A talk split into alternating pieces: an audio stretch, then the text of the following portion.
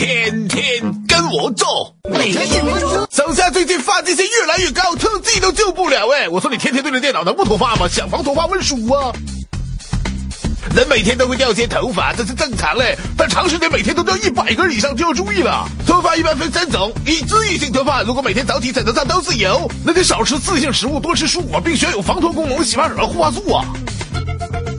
物理化学性脱发，最好别用容易产生静电的梳子，在空气粉尘污染严重时要戴防护帽并及时洗头喂，尽量少用染发剂、烫发剂和劣质洗发水啊。三、营养性脱发，有些妹子为了减肥，一天就吃俩苹果，醒醒吧！营养不良可会导致弥漫性脱发的。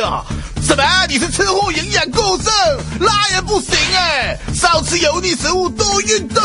另外，长期精神压力大，刚生完孩子或者进入更年期，引起内分泌失调，也会导致脱发嘞。